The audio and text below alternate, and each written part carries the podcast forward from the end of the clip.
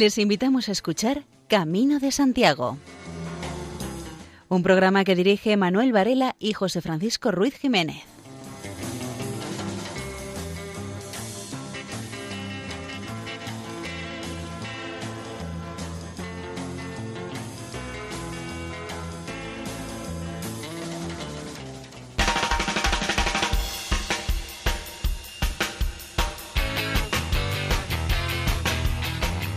Buenas. En este momento da comienzo la emisión del programa de Radio María dedicado a la peregrinación a Santiago de Compostela.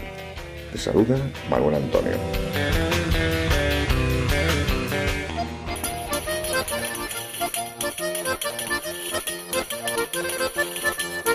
El programa de hoy está dedicado a recoger distintas intervenciones en varios encuentros que han tenido lugar en las últimas semanas como el organizado por la Fundación Acogida Cristiana en los Caminos, y en el que participaron sobre todo sacerdotes y religiosos del camino, o el encuentro Sacobeo Peregrinas, organizado por la Junta de Galicia. La parte musical del programa incluirá temas de dos músicos recientemente fallecidos, Fernando Menéndez Viejo y Pepo Fuentes. Comenzamos.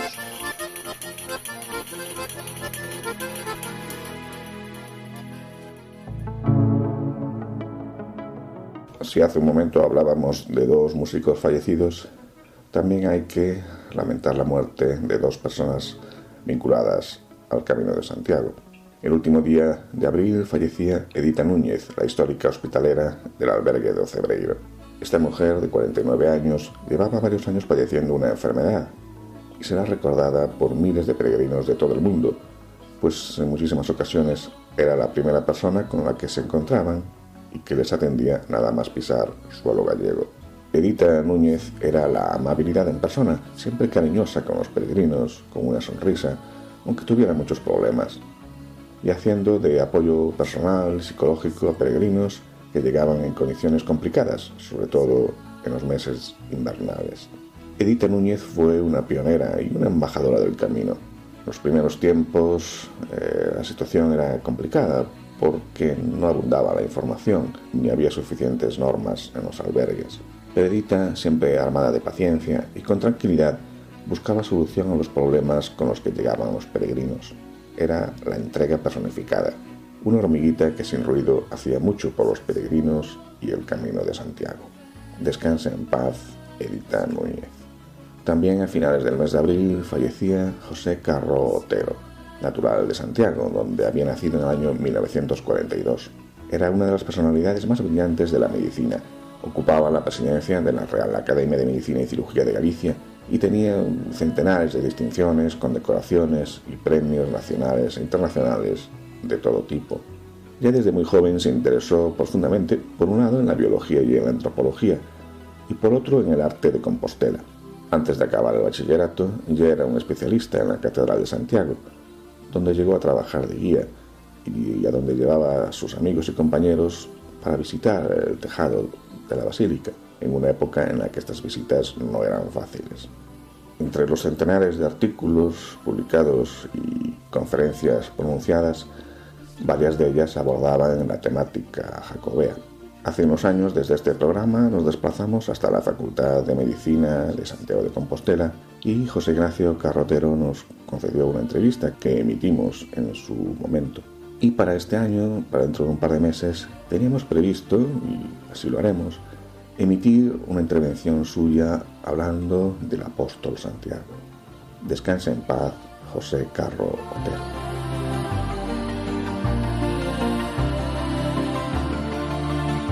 Peregrinar no significa andar. Eso es importante, pero no lo es todo. Es buscar lo mejor de nosotros en nuestro interior. Sacarlo para afuera, demostrando a los demás que el camino es mucho más. Peregrinar no solo significa andar. Eso es lo más superficial de todo, lo que significa el camino. Sí es importante que no hay que quitarle mérito a todo aquel que lo hace. Pongamos un ejemplo, que todos lo vamos a entender. Cuando pensamos escalar una montaña, tenemos varios campamentos para alcanzar la cima. Si nos quedamos en el primer campamento, podemos decir que hemos intentado alcanzar cumbre, pero no hemos quedado en el primer tramo de la escalada. Eso quiere decir que no hayamos realizado el camino. ¿Qué duda cabe que se lo ha hecho y quizás haya tenido que superar los obstáculos que ha tenido, los mismos sacrificios. El camino es una forma de encontrarse con uno mismo, de buscar unos valores que hemos aprendido, sobre todo de nuestros padres y educadores, cuando éramos pequeños. Los hemos guardado en el fondo de un armario y nos hemos olvidado de ellos. Han pasado los años y un día hemos abierto ese armario y se nos ha venido a la mente todos esos valores que nos habían enseñado. Hemos pensado en hacer el camino. Hemos empezado a pensar de qué forma vamos a afrontar el camino, cómo vamos a responder, cuáles son los objetivos que vamos a alcanzar. Después de darle muchas vueltas, pienso en aquellos valores que nuestros padres nos habían enseñado hace muchos años. Los vamos repasando poco a poco, esos valores, y llegamos a la conclusión de que valen hoy lo mismo que en aquella época. Cambian algunas palabras, pero es el mismo significado. Así, cuando nos ponemos a caminar, vamos comprobando que va saliendo de nuestro interior todos esos valores que nuestros mayores nos habían enseñado. Que podemos servir y ayudar a los demás para demostrarles que el camino es mucho más que andar y recorrer kilómetros. Eso de verdad es lo superficial del camino de Santiago. En un programa anterior ya habíamos empezado a escuchar al alcalde de León, José Antonio Díez, porque en una intervención suya en una reunión de municipios del Camino de Santiago había hablado de los valores del camino. Lo escuchamos ahora refiriéndose a la religiosidad. Solemos utilizar la expresión los valores del camino. Un poco el recorrido es, sintéticamente, por supuesto, poniendo nombre y apellidos a esos valores del camino que evidentemente todos entendemos en la, mayor o menor medida, es decir, más o menos directamente, que tenemos un contacto con el mundo de la peregrinación, bien como peregrinos, bien como asociaciones de peregrinos o bien como gestores, el foro municipal, que es evidentemente esencial, del fenómeno de la peregrinación a Compostela. ¿Cuáles son las motivaciones que han llevado desde hace más de mil años a millones de personas de distintas procedencias geográficas incluso de distintos ritos dentro de, en un primer momento, de la religión católica, por supuesto, pero siempre, incluso desde el, desde, el inicio, con un carácter multicultural, de apertura, y que es lo que ha hecho del camino un lugar de encuentro. Y en esta vuelta atrás puede parecer un poco la deformación del historiador. A veces que digo, de, ¿y usted qué es? Yo de formación historiador y de deformación también. Bueno, los historiadores muchas veces tendemos a la historia considerarla como pasada y hacer un análisis histórico del camino. Eso puede ser correcto cuando hablas de los orígenes de la peregrinación, pero suele ser muy incorrecto porque distorsiona cuando hablas del fenómeno actual. Ocurre también con la gestión. Un fenómeno en esencia complejo como es la peregrinación. Complejo porque alude a aspectos físicos, como es el propio sendero y su protección en los tiempos modernos, a la geografía cambiante, a la historia cambiante, pero lo más cambiante de todo es el propio ser humano. Es decir, hay un aspecto esencial en el camino y que no debe perderse de vista en ninguno de los momentos, y menos en su gestión, que es el de la dimensión humana. Porque al final el camino es una gran suerte que exista, pero el camino solo existe porque hay peregrinos que lo recorren. Si no, ahí sí que sería dominio pleno, casi incluso del arqueólogo, no más que del historiador. Esa complejidad y esa riqueza del fenómeno, el documento del año 93, en el que la UNESCO reconoce el Camino de Santiago y lo incluye dentro de la lista de Patrimonio Mundial, los tres criterios a los que aluden resumen muy bien lo que es el Camino de Santiago. Está haciendo un reconocimiento a los valores de la peregrinación. Bien, ¿cuáles son esos valores? Porque todos habremos oído lo importante del camino son los valores. Yo en muchas reuniones he preguntado, ¿y cuáles son? Es algo que todos nosotros tenemos en la cabeza, pero que a veces es complicado poner negro sobre blanco. Bueno, como criticar solo por criticar, pues tampoco es muy lícito, digo, pues vamos a hacer el intento, por supuesto, a riesgo de equivocarnos. Ni soy, por supuesto, el primero que asume ese empeño. El primero de, de esas motivaciones, y esa no la podemos perder, independientemente de nuestras creencias, no podemos perder que es un camino de peregrinación. ¿Y qué es la peregrinación? La define muy bien la Real Academia Española de la Lengua. un peregrino es aquel que abandona su hogar y recorre el áger, el campo, en busca de un santuario, vamos a decir, de reconocido prestigio. Es decir, aquel que peregrina por motivo de la fe. Porque incluso aquellos que se acercan al camino por un motivo distinto al eminentemente religioso o espiritual, acaban encontrando algo en el camino. La frase que yo más he escuchado es, algo tiene el camino que te engancha. Insisto, incluso los que parten con la intención de hacer turismo, acaban encontrando en el camino y resulta curioso que ese algo, que son esos valores del camino, se hayan mantenido más de mil años. Hoy en día es el fenómeno de peregrinación en la Europa occidental más activo, más vivo. En su momento era el tercer gran destino de la peregrinación, después, por supuesto, de Tierra Santa y de Roma. Hoy en día incluso es motivo de análisis esa pervivencia. Muchos de esos análisis, algunos de los cuales conozco, se realizan desde el punto de vista de los estudios turísticos y de mercado. que es un país libre, ¿no? Pero cada uno puede hacer el acercamiento que quiera, pero yo en los resultados que he visto parten de un error de base. Esto no es turismo. Si lo analizas desde los presupuestos turísticos, pues es como si queremos aprobar matemáticas con un libro de lengua. Puede ser, pero también puede ser suerte. Bien, esa motivación es religiosa y espiritual es esencial y sigue viva hoy. Hay un porcentaje muy alto de peregrinos que el motivo de su peregrinación es llegar al santuario de Santiago de, de, Compostela y es un camino, es una penitencia, por resumirlo. O es una prueba que ellos se han puesto a sus propias convicciones religiosas. Hay otra parte que es una búsqueda interior. En cualquier caso, eso entraría dentro del ámbito de la espiritualidad. Omitir y, sobre todo, no atender a ese apartado es dejar fuera un aspecto esencial de la peregrinación. Traducción práctica en los tiempos actuales. Los horarios de apertura de muchos monumentos religiosos están adecuados a los turistas, no al ritmo de los peregrinos, los horarios de los peregrinos.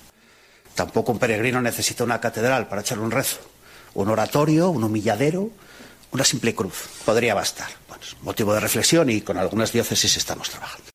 José Antonio Díez se refiere ahora a más valores que ve él en el Camino de Santiago. La fraternidad, la universalidad. La fraternidad. Es eso que ocurre en el camino que no ocurre en la calle de tu pueblo, de tu ciudad. Nosotros vamos por nuestras ciudades y muchas veces no sabemos ni cómo se llaman nuestros vecinos.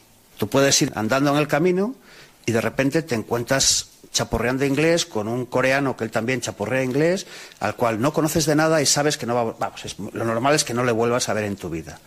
El hecho de que eso da igual es una expresión más de la fraternidad. La fraternidad en realidad tiene un origen que es la necesidad física y humana de los peregrinos de al, al volver a sus lugares de origen recordar su viaje y ayudar a los futuros peregrinos.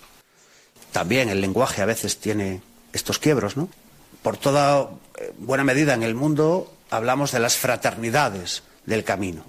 En España hablamos de las asociaciones. Bueno, en el fondo define mucho mejor lo que es la fraternidad. La fraternidad es, en realidad es una especie de, comillas, ¿eh? mutua del camino, en la que el interés mutuo es esa pasión y esa fe en lo que te ha motivado a hacer el camino. Y lo que quieres es recordarlo, entonces fundas una iglesia o una capilla dedicada a Santiago y ayudar al futuro peregrino. Los herederos actuales son lo que en España llamamos asociaciones. Hay algunos albergues, como Güemes, que es un sitio que define muy bien la fraternidad, incluso por encima del camino, porque es una capilla ecuménica. Y esa fraternidad, ¿quién la traslada al peregrino? En general, el hospitalero. Es decir, un antiguo peregrino que dedica 15 días, un mes de su tiempo libre a ayudar físicamente a los siguientes peregrinos. Esa fraternidad, una de las grandes liturgias, se produce a la hora de la comida. Es decir, es el momento de reunión, de intercambio y una de las máximas expresiones. Y muchas veces se resume también en el abrazo que se da al hospitalero. Una persona a la que es muy probable que no vuelvas a ver nunca, pero con la que has compartido una experiencia esencial. Por supuesto, los herederos actuales de estas fraternidades son las asociaciones. La universalidad de procedencias, de lenguas, hoy día de credos. La universalidad del propio camino. Es decir, una de las características del camino es el carácter demanial, esto es público. Esa universalidad es la que permite otro aspecto que es la integridad. Sería casi un valor independiente, pero aquí tendría que ver. Y al cual se une la identidad del peregrino, que es una identidad jurídica. Es decir, en los tiempos medievales, y sobre todo es el último rey de León, Alfonso IX, el que lo que, en cual un poco alegremente nosotros llamamos el estatuto del peregrino, Estatuto es una palabra a utilizar con precaución en este país últimamente, pero es decir, es una especie de fuero del peregrino, de derechos que tenía el peregrino independientemente de su procedencia. Como bien decía el profesor Lacarra, los grandes estudiosos desde el punto de vista jurídico del camino, el peregrino tiene un problema doble, y es que pierde los derechos propios de su nación, de donde nace, en cuanto lo abandona, y no es beneficiario de los fueros o derechos de los sitios que recorre. Es decir, tú por el hecho de peregrinar, de repente eres más indefenso que un comerciante. Los monarcas, fundamentalmente Alfonso VI, les quita algunos peajes que había que pagar, pero Alfonso IX y luego Alfonso X establecen dentro del fuero real un corpus jurídico que emana del derecho natural, pero que es una especie de fuero por la condición de peregrino. Por ejemplo, tenían libertad de movimiento por todos los reinos. Y ello, incluso en momentos, hay uno muy famoso, que es Fernando el de Aragón, Fernando el, el rey católico, en un momento de enfrentamiento fuerte con los comerciantes alemanes, tiene que recordar a las autoridades del camino, dice él, que son las propias suyas y las municipales, que al peregrino hay que respetarle, aunque sea alemán, incluso aunque comercie. Y eso lo hace Fernando el Católico. Los reyes católicos son también unos de los grandes defensores. Es decir, esa protección jurídica trasladado a los tiempos actuales, da lugar a una situación que yo, olvidando que soy historiador y pensando en, el momento actual, me resulta peculiar. Tenemos todo un corpus legal de protección del camino físico y nos hemos olvidado del peregrino. Es cierto que las leyes actuales y la sociedad actual ejercen una protección universal, o deberían hacerlo, sobre el ser humano por el hecho de serlo, y digamos que sobre todo un ciudadano de la Unión Europea tiene aquello que antes un rey tenía que darle, que es la libertad de movimientos. Pero nos hemos centrado tanto en proteger incluso los metros desde la línea que en un sentido, si me permiten, proporcional, jurídicamente estaba más protegido un, proporcionalmente un peregrino de la Edad Media que hoy.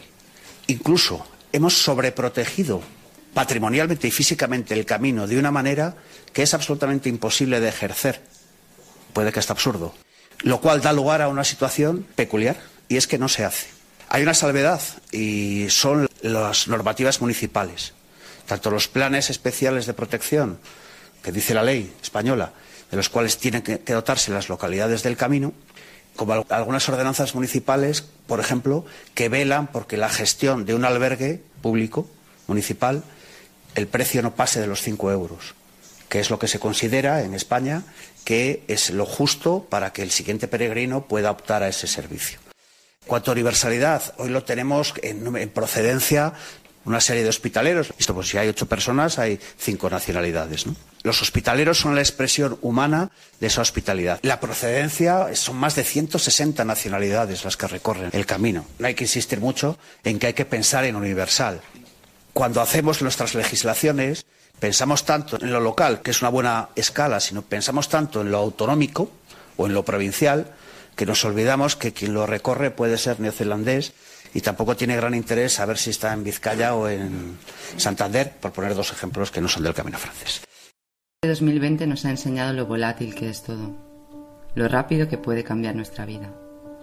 Hemos tenido que aprender a parar y a vivir con menos. 2020 también nos ha dado tiempo para estar con nosotros mismos, para pensar. Y cuando todo esto pase, saldremos a caminar y a explorar. Cuando esto pase, el camino nos seguirá esperando para redescubrirnos el valor de la brisa del mar, el olor de la tierra mojada y el estruendoso silencio de la naturaleza. Caminar te libera de una manera muy primitiva. Te recuerda que la vida es simple que puedes llevar contigo cuanto necesitas y que con la fuerza de tu espíritu puedes llegar a donde quieras. Descubres lo bien que se recupera el cuerpo y cómo comiendo y durmiendo justo lo necesario tienes más energía que nunca, que en realidad eres más fuerte de lo que tú mismo pensabas. Una maravillosa selección de personajes, peregrinos, hospitaleros, vecinos e incluso animales de todo tipo nos recuerdan la importancia de valores como hospitalidad, camaradería y solidaridad. Y es que de alguna manera el camino saca lo mejor de cada uno de nosotros. Habrá momentos de flaqueza, Tus pies te gritarán que pares. El agua se convertirá en tu tesoro más preciado y suplicarás por una nube que te tape el sol o por un claro de cielo que acabe con la lluvia. Y en ese momento tendrás que seguir caminando un poco más, llevándote al límite y descubriendo que sí, que sí que puedes, que seguimos tres kilómetros más, una última subida, pasar la última colina. Y aquí es donde aprendemos que por duro que sea el camino que viene, por complicada que sea la situación, siempre podremos seguir adelante, seguir caminando.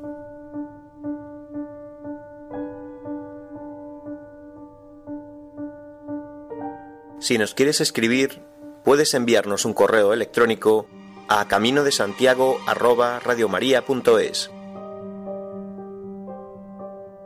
A finales del mes de abril fallecía el compositor Fernando Méndez Viejo, referente de la música en Asturias.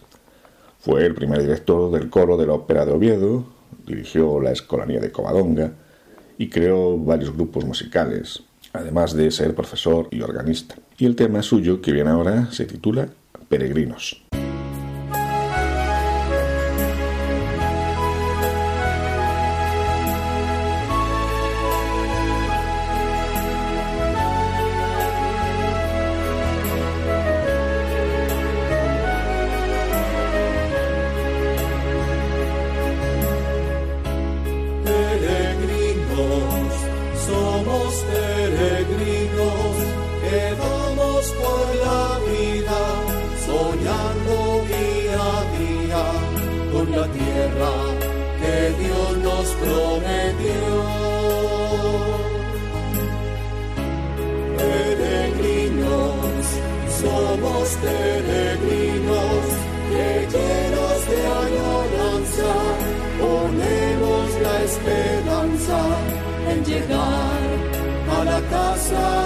Señor.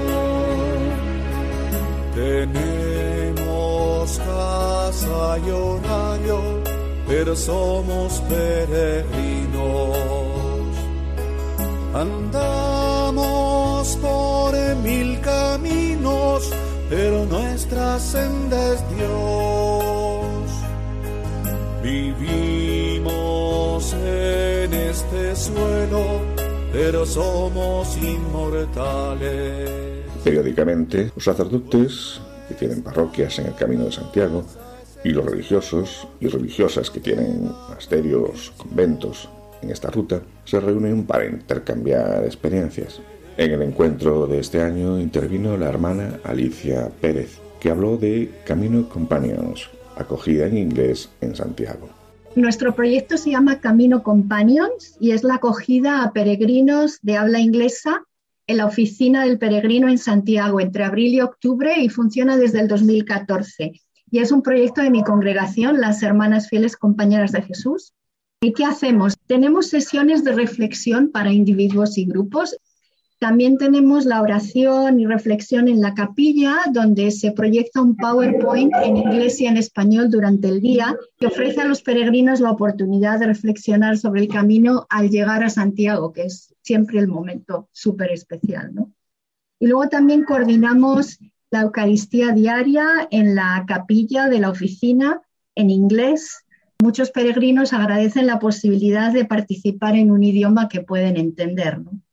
Una gran parte de nuestro trabajo es en la sala 6 del primer piso de la oficina, donde acogemos a peregrinos en sesiones de reflexión individuales o grupales, formales o informales, con té o café. Desde el té es bastante importante en algunos de estos países. Los peregrinos tienen la oportunidad de articular su experiencia y de tener un sentido de cierre de lo que es el camino, algunos, al llegar a Santiago, tras caminar enormes distancias, se preguntan cuál ha sido realmente el sentido del camino. Algunos tienen ansiedad al pensar en el regreso a situaciones difíciles en su casa, en su trabajo, y necesitan ayuda para prepararse para ello, utilizando preguntas orientadoras y sobre todo una escucha atenta. Intentamos ayudar a los peregrinos a poner nombre a lo que ha ido sucediendo en el camino. Terminamos con una breve oración y también ofrecemos a las personas lecturas impresas apropiadas a lo que han compartido para animarles a seguir reflexionando. En esta sala 6 escuchamos historias de dolor profundo, pérdida y duelo de peregrinos valientes que terminan el camino a pesar de enfermedades y otras limitaciones. Escuchamos historias profundas sobre relaciones rotas, sentimientos de desolación al mirar a nuestro mundo y cómo la experiencia del camino devuelve esperanza y consuelo.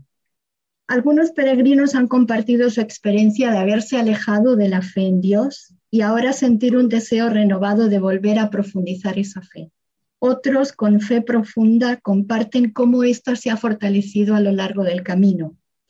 Y para algunos es un pequeño destello de fe que ha surgido y quieren ayuda para dar los próximos pasos. Acompañar a peregrinos que buscan a Dios y a menudo llevan cargas pesadas es una alegría y un privilegio. Es ver, tocar y oír cómo Dios está presente en la vida de las personas. Nosotros vamos formando equipos de tres voluntarias, algunos voluntarios también, que van cambiando cada dos semanas. Y en los equipos hay religiosas, muchas son de mi congregación, otras no, también laicas y algunos sacerdotes, algunos religiosos varones. La mayoría tienen formación en acompañamiento espiritual o en counseling y venimos de Inglaterra, de Irlanda, de Australia, de Estados Unidos y también colaboramos con el padre Mani, que es un salesiano de Filipinas que vive en Santiago y celebra la misa en inglés. Forma parte de nuestro equipo. Y precisamente es al padre Mani a quien escuchamos ahora en una grabación de Radio Vaticano. Saludos de paz y alegría desde Santiago de Compostela. No estamos en la mejor situación, pero podemos aprovecharla al máximo. Para la seguridad de todos y por causa de COVID-19, algunas cosas han cambiado aquí en Santiago pero también hay cosas que siguen igual. Nosotros intentamos dar a todos una acogida cálida, cordial y amable, especialmente a los peregrinos. La gastronomía sigue ofreciendo su deliciosa oferta a los visitantes en los buenos restaurantes, pero que en Santiago también seguimos ofreciendo algo más importante aún, la nutrición para el alma. Se pueden vivir momentos de silencio, recogimiento y oración dentro de la catedral o en otras iglesias. Los peregrinos aprovechan este rato para reflexionar sobre la propia vida y sobre la experiencia del camino. En la catedral se pueden recibir los sacramentos, especialmente el sacramento de la reconciliación y la Eucaristía. También es posible en estos momentos compartir la experiencia del camino con un sacerdote tomando un café. Todos esperamos tiempos mejores para volvernos a encontrar. Ojalá esto sea muy pronto. Recordemos el lema del año santo. Nos invita que peregrinar a Santiago. Sal de tu tierra, el apóstol te espera. Ven camino. En el encuentro de sacerdotes y religiosos del Camino de Santiago, que se produjo hace unas semanas, la ponencia inicial corrió a cargo del nuevo obispo auxiliar de Santiago, Francisco José Prieto que entre otras cosas dijo lo siguiente. El año santo como tiempo, como camino de conversión pastoral. El Papa Francisco nos ha hecho y nos hace a la Iglesia una llamada urgente para emprender un camino de conversión pastoral y misionera. Es una llamada muy apropiada en el contexto de este año santo, que nos pone en camino para salir de nuestras tierras tantas veces cómodas y refugio de nuestras rutinas. Ahí está la llamada de Abraham como llamada y como palabra fundamental este año santo. Y así encaminarnos a un horizonte que tras pasar la puerta santa nos abre al encuentro por el testimonio evangelizador del apóstol Santiago al encuentro con Jesucristo, en el que siempre nace y renace la alegría y somos liberados del pecado, de la tristeza, del vacío interior y del aislamiento. Son las palabras con las que se inicia Evangelii Gaudium del Papa Francisco. Hablamos de peregrinos, hablamos de camino, hablamos quizás de la mochila con la que el caminante del peregrino se pone en verdad en camino. Pues hace falta quizás a lo mejor una mochila para este camino de conversión. Quisiera no cargarla mucho porque la mochila debe ser ligera para hacer camino, pero sí al menos elementos imprescindibles que no cargan tanto la mochila cuanto creo que fortalecen el corazón del creyente, del peregrino y de quienes acogen al peregrino. La primera es central, es la experiencia de Jesucristo, es el corazón y el centro de la nueva evangelización. Y una intervención más en el encuentro de religiosos y sacerdotes del Camino de Santiago de este año fue la de Miguel Abreu. Lo escuchamos. Eh, mi nombre es Miguel, soy de Portugal, soy diácono permanente de la iglesia de Oporto. Soy, soy peregrino de Santiago hace muchos años y voy, sigo participando todos los años en las celebraciones que intento estar en Santiago.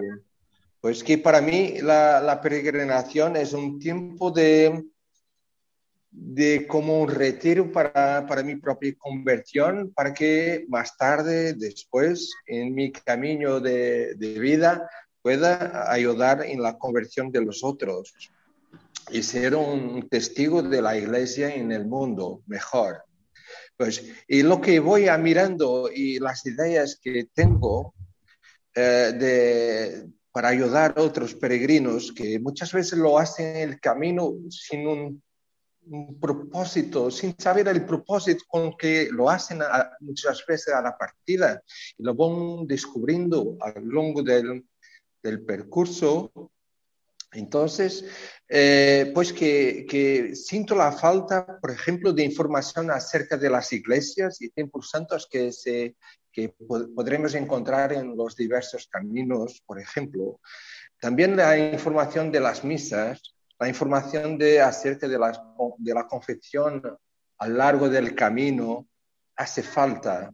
No, es, yo, para mí eh, no es muy difícil porque ya conozco mejor eh, eh, la realidad de España y, voy, y, puedo entender, entiendo el castellano, entiendo y puedo hablar un poco. Entonces es más fácil para mí acercarme a encontrar la información que necesito. Pero que mucha gente no habla español y entonces es un poco más difícil para ellos encontrar este tipo de informaciones de ayuda cristiana a lo largo del camino. Eh, por ejemplo, no lo sé si hay, tantos guías de, de, caminos, muy, muchos guías, pero que por ejemplo, si la iglesia de, de, Compostelana, de Santiago, hace un guía retiro del camino, que para ayudar el percurso del peregrino a descubrir el mundo a partir de sí mismo. Por ejemplo, es una idea, no lo sé. Pues que espero que me entendáis eh, lo que he dicho y muchas gracias por todo el, el, soporte que encontramos en el camino a todos los curas, a todas las personas de, de, de, los albergues. Hay que agradecer mucho por todo el trabajo y a todas las personas que vamos, eh, con que nos vamos encontrando y viviendo este tiempo de peregrinación. Y oremos a Dios a, y pedimos a las gracias de Santiago junto de Dios para que esta pandemia lo pase y podamos empezar de nuevo a, a hacerlo, la, la peregrinación que le hace falta a todos. En este año largo de pandemia y de crisis económica, social y moral, bajo las cuales hay una profunda crisis espiritual, la fe cristiana está sosteniendo a millones de personas en el mundo entero. Así lo estamos experimentando en todas las emisoras de Radio María presentes en 80 naciones, cuyos oyentes están agradeciendo más que nunca la ayuda recibida a través de sus ondas, que han dado sentido a sus sufrimientos, alentado su oración y confianza, y promovido su caridad hacia los más necesitados.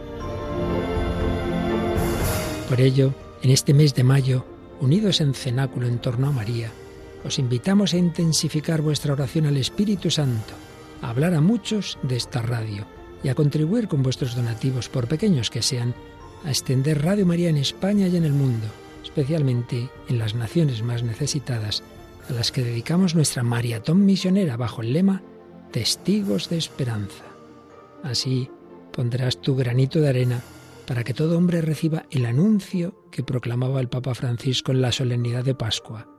El Señor nos precede siempre, en la cruz del sufrimiento y de la muerte, así como en la gloria de una vida que resurge, de una historia que cambia, de una esperanza que renace. Puedes informarte de cómo colaborar llamando al 91 822 8010 o entrando en nuestra página web radiomaria.es.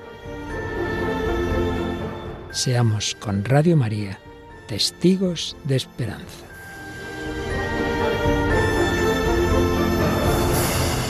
En la última semana de abril fallecía Pepo Fuentes, alma mater del grupo de música Siniestro Total, que hizo una versión del tema O Tren.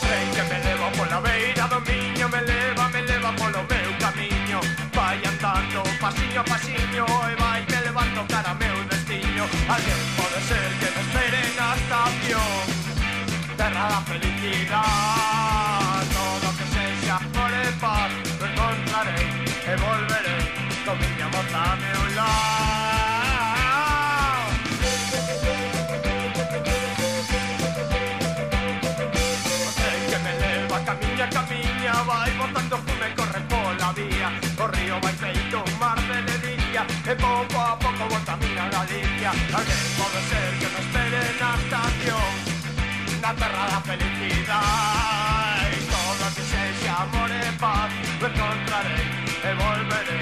Con mi amor a mi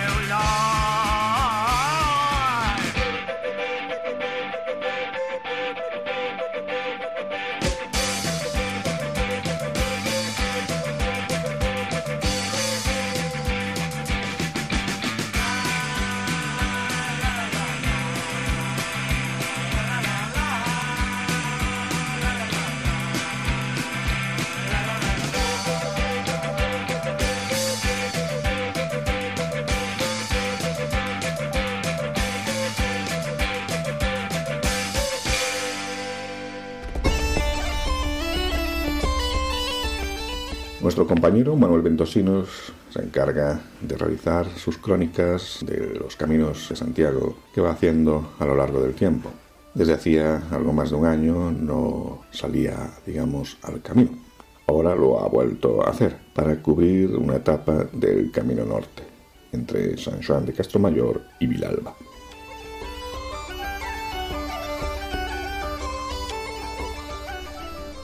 Hace pocos días hemos realizado una pequeña etapa del Camino del Norte. Era el primer contacto, después de tres meses sin salir al camino, con la asociación. Nos habíamos quedado en Lugo. Después de recorrer la vía Cunin, que se había cortado por culpa de la pandemia, nos había obligado a no seguir andando. Había que probarse, aunque algunos habíamos dejado de andar durante todo este tiempo, pero no habíamos tocado el camino. Eso había que dejarlo para la asociación. Buscaron una media etapa que apenas tenía dificultades, pero había que hacerlo. El tiempo que nos daban no era apropiado para estrenarse. Daban agua y de verdad que tenían razón. La lluvia empezó desde que salimos a ratos, con una lluvia fina y otras veces caía con fuerza. El limpio del autobús nos estaba diciendo que caía agua, que llovía. Empezamos la etapa en San Juan, Castro Mayor, y fue empezar a andar y empezar a llover con fuerza un buen rato, pero después nos respetó en todo el recorrido. Del tiempo nada que decir, pues hacía una buena temperatura para andar, aunque algo de humedad. Algunos de los tramos eran de asfalto, pero no hacer mucho, mucho calor no quemaban, se podía andar perfectamente. El resto era camino de tierra, algunos tramos, muy pocos, está bastante deteriorado por el paso de los tractores de los madereros, que tanto destruye con el peso de esos caminos no están preparados para esos menesteres.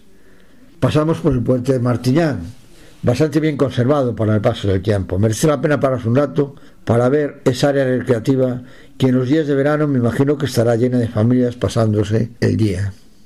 Merece la pena una parada en Goriz para ver ese cementerio gótico, que es de los pocos que merece la pena conservar por sus nichos, todos iguales, haciendo un rectángulo, a la vez que hace el cierre, dejando en el centro unos sarcófagos de piedra muy bien cuidados. Estaban las puertas abiertas del cementerio y por eso hemos podido visitarlo. Durante todo este recorrido hemos podido ver cruceros bien conservados, todos ellos. Los hay de varios estilos, pero son bien visibles desde el camino. Se recorren varios centros de población, todos ellos con tierras bien cuidadas para la cría de ganado. Se ve varias explotaciones, pues en el camino se pueden ver en los cruces cordones preparados para llevar el ganado a los pastos correspondientes. Seguimos andando por caminos y por asfaltos hasta llegar a la entrada de Villalba. Pasamos cruzando por el polígono industrial. La entrada tiene algunas naves cerradas que hace vernos que la crisis ha llegado también a esos lugares. Pasamos por delante del albergue de peregrinos de la Junta. Cerrado. Siguiendo por la carretera hasta llegar a un restaurante donde teníamos preparado una comida. Estaba preparado con todas las medidas que hay que cumplir con la normativa vigente. Las mesas eran de dos, tres y cuatro personas. Y se notaba un poco la falta de otras caminatas, de esas tertulias que teníamos con canciones, las alegrías, en definitiva, era el culmen de un día maravilloso de andar entre todos. Pero bueno, ¿qué le vamos a hacer? Hay que tener en cuenta que las distancias a recorrer son cortas, acordes a estos tiempos. Poco a poco tenemos que ir cogiendo la forma en todos los sentidos. El camino está bien señalizado, no hay problemas para poder recorrerlo. Bueno, pues por hoy poco más hay que decir, que fue una caminata más. Debemos de prepararnos para el próximo año, que ya podremos hacer el camino si Dios quiere y podamos llegar a Santiago un año más. Están escuchando Camino de Santiago en Radio María. La Junta de Galicia viene auspiciando un encuentro peregrinas una vez al mes. En uno de estos encuentros participó la actriz Sara Escudero. El camino es como vivir una pequeña vida en un tiempo X, en lo que tú tengas eh, disponible para hacer. El camino yo creo que te proporciona lo que los otros viajes también, pero en el Camino de Santiago de una manera súper intensa, súper especial y que aunque lo hagas cuatro veces, cinco, cada vez es diferente. Lo que te aporta es a ti. O sea, lo que te hace es conexión contigo. Es que es parar en tu vida para hacer el camino y al final en tu mochila lo que llevas a Santiago eres otra versión de ti.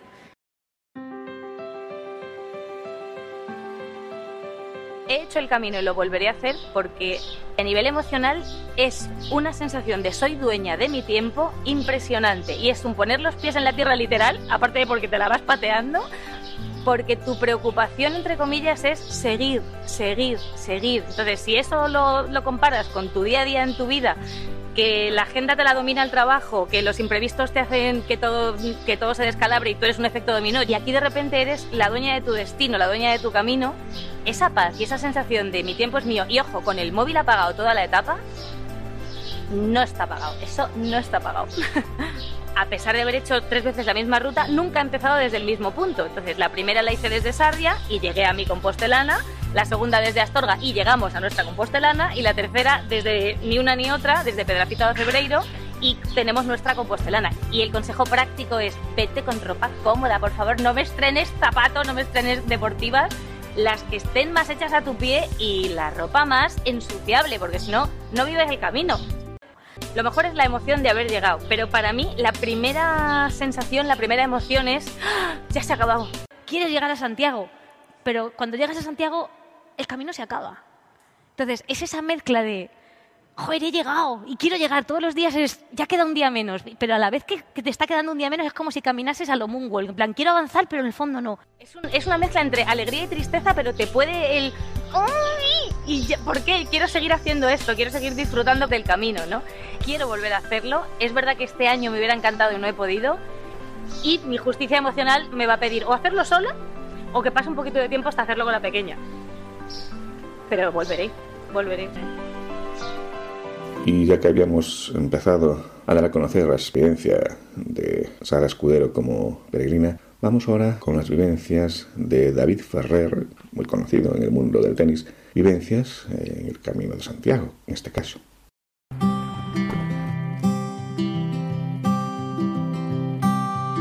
Pues hice el Camino de Santiago en el 2017 y lo hice con mis amigos de Javia que se adaptaron a mi calendario, lo hicimos durante una semana. Nunca habíamos hecho un viaje conjunto con amigos, éramos 10 amigos y era algo que siempre habíamos planeado, siempre habíamos querido hacer.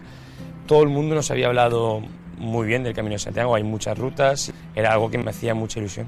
Me supuso, sobre todo personalmente, el hecho de poder compartir todos esos momentos con ellos. La sensación al entrar en la catedral fue muy especial, jamás me lo hubiera imaginado, porque el hecho de estar bajando y escuchar a los gaiteros y después de todas las etapas que llegamos a hacer y haber finalizado el camino fue bueno, de alegría y, sobre todo de emoción. Eh, sin duda he vivido emociones muy grandes a lo largo de mi carrera tenística, pero no tanto a, nivel personal. ¿no? La etapa de Cebreiro fue la que más nos gustó, pero al mismo tiempo sé que hubo algún amigo que le costó llegar, pero bueno, eh, fuimos muy solidarios todos y luego pues cuando estuvimos ya arriba pues lo celebramos, ¿no? Prácticamente antes de quizás de llegar a, la Catedral de Santiago, pues en ese momento también era una, bueno, eh, precelebración, ¿no? Están ustedes en la sintonía de Radio María. Y de la experiencia de un peregrino, pasamos a dar a conocer la visión que del camino tiene un guía, Toño Alves intervino en Excelsior TV. Gran pasión, ¿no? El Camino de Santiago. Normalmente en nuestra sociedad estamos acostumbrados mucho al sedentarismo, al tirarnos en un sofá, al que haya pruebas y como que no pasarlas, ¿no? Es decir, tenemos una comodidad. El camino te saca de esa comodidad. Es decir, muchas veces hay que empujar a las personas. Es muy fácil tirar la toalla y decir, yo no puedo, qué cuesta, qué calor, la lluvia, cualquier cosa. Entonces en ese momento es como hay que empujar y hacerle ver de que sí que es posible, sí que puede hacerlo. En el camino se encuentra gente ciega, gente discapacitada, gente en silla de ruedas y lógicamente no hay que alegrarse de esas pequeñas desgracias que hay, pero aprendes y dices, es que si ellos pueden, ¿cómo no voy a poder yo? El camino no es una competencia. En el camino uno ante todo tiene que andar a su ritmo, si andas más rápido de lo que sueles andar, te vas a cansar. Si andas más despacio de lo que sueles caminar, también te vas a cansar. Por eso el camino es un camino muy personal y muy individual. Yo cuando hago el camino con grupos, siempre les digo, aquí empezamos y aquí vamos a acabar. Pero durante el camino, cada uno que haga su camino, su propio camino. En realidad hay como siete caminos oficiales, entre comillas, ¿no? Que serían los caminos que tienen más accesibilidad, que están más preparados por servicios y demás. El más famoso, el camino francés. En el camino francés está adecuado para que una persona pueda caminar 5 kilómetros y, encuentre todo tipo de servicios, o pueda caminar 50 y también los encuentre. Es decir, en tema físico tampoco hay que tener una preparación. Hay gente que empieza con frontales, con luces en la frente y que lo hacen a las 4 de la mañana. Hay para todos los gustos. Nosotros normalmente intentamos levantarnos como a las 8 de la mañana el desayuno, hasta, las 9, que empezamos más o menos a caminar. 8 y media, 9 de la mañana a caminar. Se caminan entre 20 y 25 kilómetros aproximadamente, y eso estamos hablando de unas 7 horas, pero todos a su paso. Entonces, es muy raro encontrar cada 3-4 kilómetros un servicio, un supermercado, un bar, es decir, todo tipo de servicios que cada uno pueda requerir. Al final en el camino somos todos iguales, independientemente de quién sea la persona o de quién sea la persona. Yo normalmente a todos los trato por igual. Es verdad que estamos acostumbrados a que no puedo, pues me en el sofá o me en la silla y ya está. O también estamos acostumbrados a que a lo mejor muchas veces nadie nos diga, oye, vamos para adelante, tira para adelante, hay que llegar, tú das. Entonces muchas veces hay que dar ese empujoncito. Si uno va caminando solo, realmente, pues a lo mejor se le dice, estoy cansado. Muy fácil tirar la toalla y subir un autobús. Entonces, si realmente lo haces con personas que conocen un poco las sensaciones que llegas a sentir en el camino, lógicamente te pueden ayudar a que tú logres eso. Logres algo que en un primer momento pensabas, no puedo. Estoy loco, no puedo hacer eso. No puedo caminar 120 kilómetros o 700 kilómetros. De hecho, hay muchas veces que la gente llega y dice, es que he caminado en cinco días más que en toda mi vida, porque estoy acostumbrado de salir del auto a mi casa. El camino más famoso, que es el camino francés, desde Roncesvalles, que es los Pirineos, con Francia, son 790 kilómetros, que aproximadamente se caminan en unos 30 días si no se toma un día libre. Cuantos más kilómetros, mayor es la experiencia. Para mí realmente lo más bonito fue todo el aprendizaje. Para mí el camino son los peregrinos. Pueden caminar sin problema por parques maravillosos, pero no pueden caminar con más de 100 nacionalidades diferentes. A mí me encanta viajar, pero por mi trabajo yo tengo que estar en el camino. Pero el mundo viene a mí. Es decir, yo no necesito tampoco tanto viajar. Las experiencias, el sentarte con una persona de 80 años y retroalimentarte. Para mí eso es lo mejor del camino realmente. Lo puedes hacer 20 veces, que 20 veces va a ser diferente. Lo más duro emocionalmente quizás eh, haya sido hace apenas dos años que he sido padre y separarme de mi hijo es ahora mismo quizás lo que más duro me resulte ahora mismo. Pero realmente para mí el camino es mi estilo de vida, es lo que realmente me gusta. Para mí el camino es la mayor experiencia que una persona pueda tener en su vida, básicamente porque el camino es la vida en sí, es un reflejo de la vida. Lógicamente Santiago es especial. Santiago es especial porque Santiago te proporciona algo que no te va a proporcionar ningún otro camino. Yo soy de Santiago, yo he estado miles de veces en Santiago, en la catedral, en la plaza de Obradoiro, pero yo tengo que reconocer que cada vez que llego a Santiago de peregrino, yo siempre lloro y los pelos se me ponen de punta.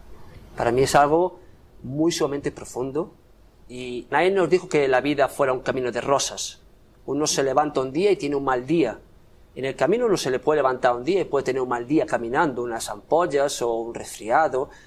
Y al día siguiente, pues tal como uno en la vida se vuelve otra vez a levantar de la cama para volver a vivir, en el camino te vuelves a levantar para volver a caminar.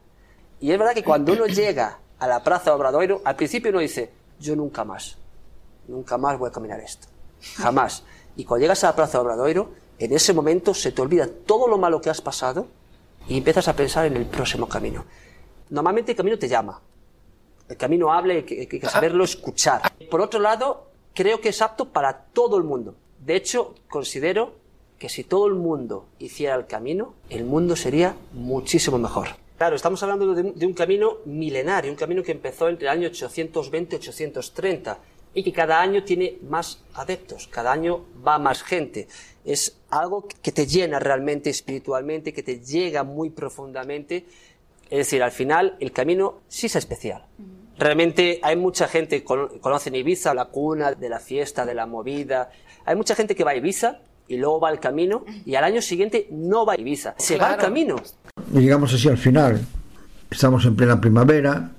Si vamos al camino vamos a encontrar muy pocos peregrinos pero esperemos que ahora que la pandemia va cediendo un poco y que las vacunas están llegando, que ya en este verano podamos ver ya más peregrinos por el camino y que para el año que viene, por estas fechas, que sea una apoteosis el camino, que sea de verdad un camino de fe, de amor, de libertad y de paz. Buenas noches a todos.